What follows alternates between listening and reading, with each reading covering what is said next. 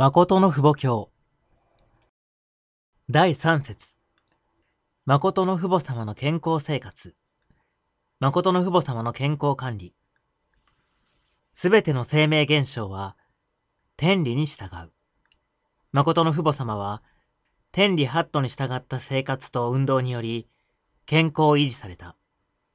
塩分の消耗を考えて水の摂取量を調節し間食や過食をほぼされなかった。特に創造本然の生活をすれば病気にもならないと教えられた。病気になっても神様の身胸と心情に没頭し、天運の保護によって健康を回復されることが多かった。私は自分自身のことを知っている人です。体のコンディションもそうです。一日に食べて寝るすべてのことは誰のためにするのでしょうかために生きる立場にいれば、病気も風呂敷を包んで出ていかなければなりません。なぜでしょうか？天運が訪ねてくるからです。そのことを考えるのです。一生の間、そのように生きてきました。お父様は朝7分間だけ運動をすればよいのです。他の人々は3、4時間ずつしますが、7分もかかりません。数十年間、毎日そのようにしました。監獄や学生時代に運動をしなかった日はありません。ですから、今持ちこたえているのです。目から肩からすべての部位の運動をします。自分の体の管理をしなければなりません。原理は偉大です。原理を知ったので、監獄に入って、それほど食べなくても呼吸によって健康を維持してきました。生命の要因として、吸酸素が尊いのです。呼吸をするのですが、新鮮な空気を中心として、太陽の光を浴びなければならず、水を飲まなければなりません。監獄にいて、働いている時も、太陽が昇ってくれば、トイレに行って太陽を眺めていたのです。新しい水と空気と太陽の光を取り入れなければなりません。これが生命の三大要素です。太陽の光と水、その次に空気を新たに取り入れなければならないのです。お父様はできるだけ完食をしません。完食をすれば多くの面で良くないというのです。自分が食べる標準の量を超えて食べてはいけません。そして、食べ物を食べるときは、美味しく食べなさいというのです。食べ物は、甘みが出るように食べなければなりません。たくさん噛めば、甘みが出ます。監獄に入れば、普通の人々は、お腹が空いた、と言って、一気に早く食べてしまいます。そうすると、一瞬にして消化され、栄養素の3分の1は排泄物に混ざって出ていってしまうのです。ですから、できるだけ長く噛んで食べなさいというのです。そうすれば甘い味がするのです。赤ん坊が甘い味を好むのと同じように、ちょうどそのようになります。ご飯を食べるとき、焦って食べようと思わずに甘みが出るように食べなければなりません。甘い味が美味しいのです。甘みの中に栄養素があります。食べ物をたくさん噛めば、水のようになって栄養がよく吸収されるのです。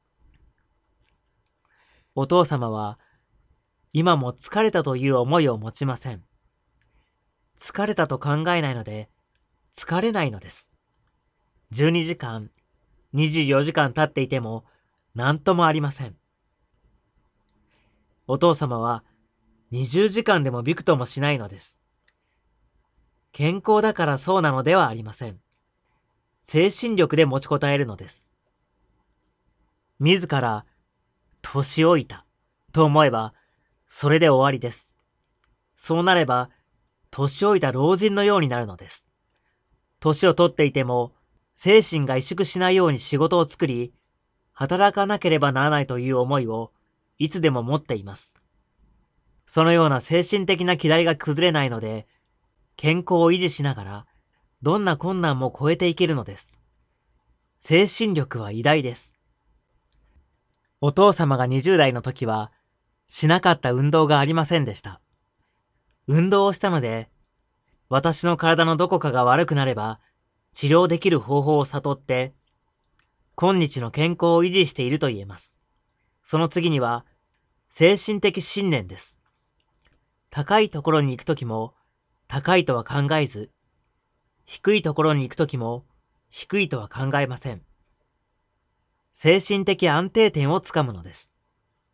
お父様は、疲れたら肩をほぐします。手すりがあれば、そこに行ってほぐすのです。眠気を感じても、トイレに行って5分だけいれば、眠気が逃げていきます。眠気よりももっと強い力を吹き込めば、すべて後退してしまうのです。風が吹けば、雲がすべてなくなるのと同じです。精神力でバランスを取るのです。感触を取りません。妨げになります。水もむやみに飲まず、果物が置いてあっても、むやみに食べません。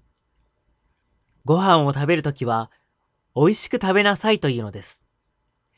どのように食べるにしても、美味しく食べなさいというのです。ですから、おかずはあまり必要ありません。3種類以上は必要ないというのです。人は老いれば、膝から下が問題になります。座っていて立ち上がるときが問題です。それで運動するのです。ピタッと立って支え、中腰になって、また立ち上がるのです。お父様には、運動する方法がたくさんあります。春夏秋冬で変わるのです。春にする運動と他の季節にする運動は違います。気候が違い、湿気が違うからです。運動をすれば菌が生じても菌が死んでしまいます。韓国でも私が開発した運動をして生き残りました。今もそうです。私がする運動は時間が長くかかりません。3時間、4時間運動する人も私が健康を維持する基準についてくることはできません。骨髄の頂上からするのです。精神的に行うのです。目が痛ければ、その痛みより何倍もの力を目に込めれば良くなります。今もそうです。24時間寝なくても持ちこたえることにおいて、誰も私にかないません。いくら具合が悪くても、車に乗りながら運動をするのです。誠の父母様の健康秘宝。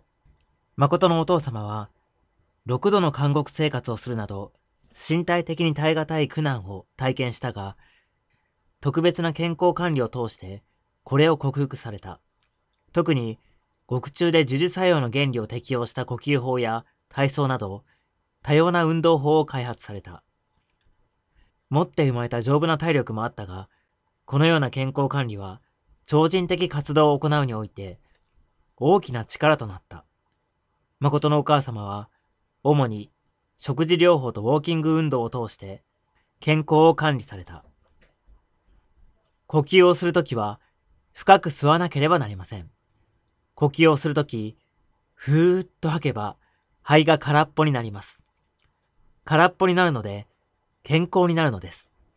歩いてこそ健康になると思っている人がいますが、私は歩かなくても健康になる方法を知っています。一里を行くとすれば、百里の道を行く力を、一里の道を行くために全て注ぐのです。たくさん吸い込み、たくさん吐くのです。そうすれば、肺でたくさん吸収されて、新しい血が心臓に行きます。短く息をすると、心臓に回るものがありません。お父様はその運動をするのです。監獄に入っても運動をしました。力を入れて踏ん張り、うーっと息をするのです。力を入れてそうすれば何倍になるでしょうか運動の中でそれ以上の運動はありません。7分から13分あれば大丈夫です。力を入れて肺をぎゅっと閉じ、息をしないのです。そのような時は、日をめきを狭めなさいというのです。そのような運動が肺運動です。鼻をつまみ、口をぎゅっと閉じながら、息を力いっぱい吐き出せば、目からも空気が出て、口からも空気が出て、耳からも空気が出てきます。そのようにして、詰まったものを掃除してあげなければなりません。そのようにしてこそ、老いても耳が遠くならず、目がかすまず、死ぬまで健康なのです。そのような運動をすれば、首の運動まですることになるので、筋肉が丈夫になります。そのようにしてこそ、鼻が四方に通じるのです。朝、鼻を掴んでこの運動をしてみてください。このような運動をする人は、風邪もひきません。お父様が健康なのは、そのような運動ができるからです。息を一度、スーッと吸い込めば、これがどれくらい続くでしょうか肺活量を増やすためには、水に潜ったり出たりしなければなりません。100メートル走を昼夜にすれば、呼吸が健康的で、バランスの取れた自分のペースを維持するようになります。それが、健康状態を維持するための秘訣です。肺活量が増え、息を長く吸うこともでき、水の中に入っても長い時間耐えることができるのです。肺活量が多ければ空気がたくさん入って酸素が多く補給されるため自然に長くいられます。それはすべて科学的なのです。道を歩くときの自分の癖は地面を見つめながら歩くでしょうか？遠いところを眺めながら歩くでしょうか？道を歩くとき胸を張って歩きなさいというのです。顔で一番尊いのが鼻です。鼻が標準になっています。何をするとしても、ここに合わせなければなりません。へその運動をしなさいというのです。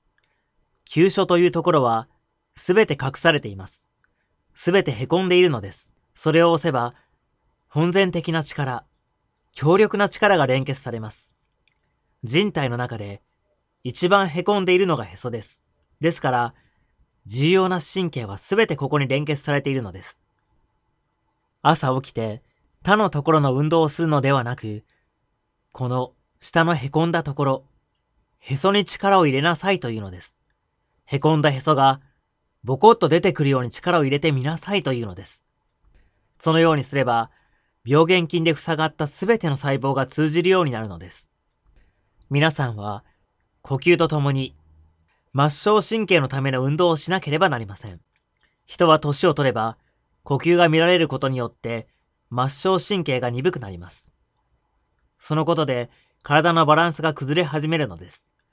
バランスを取るためには安着、定着のための運動をしなければなりません。踊るのも、歌うのも、武術をするのも運動です。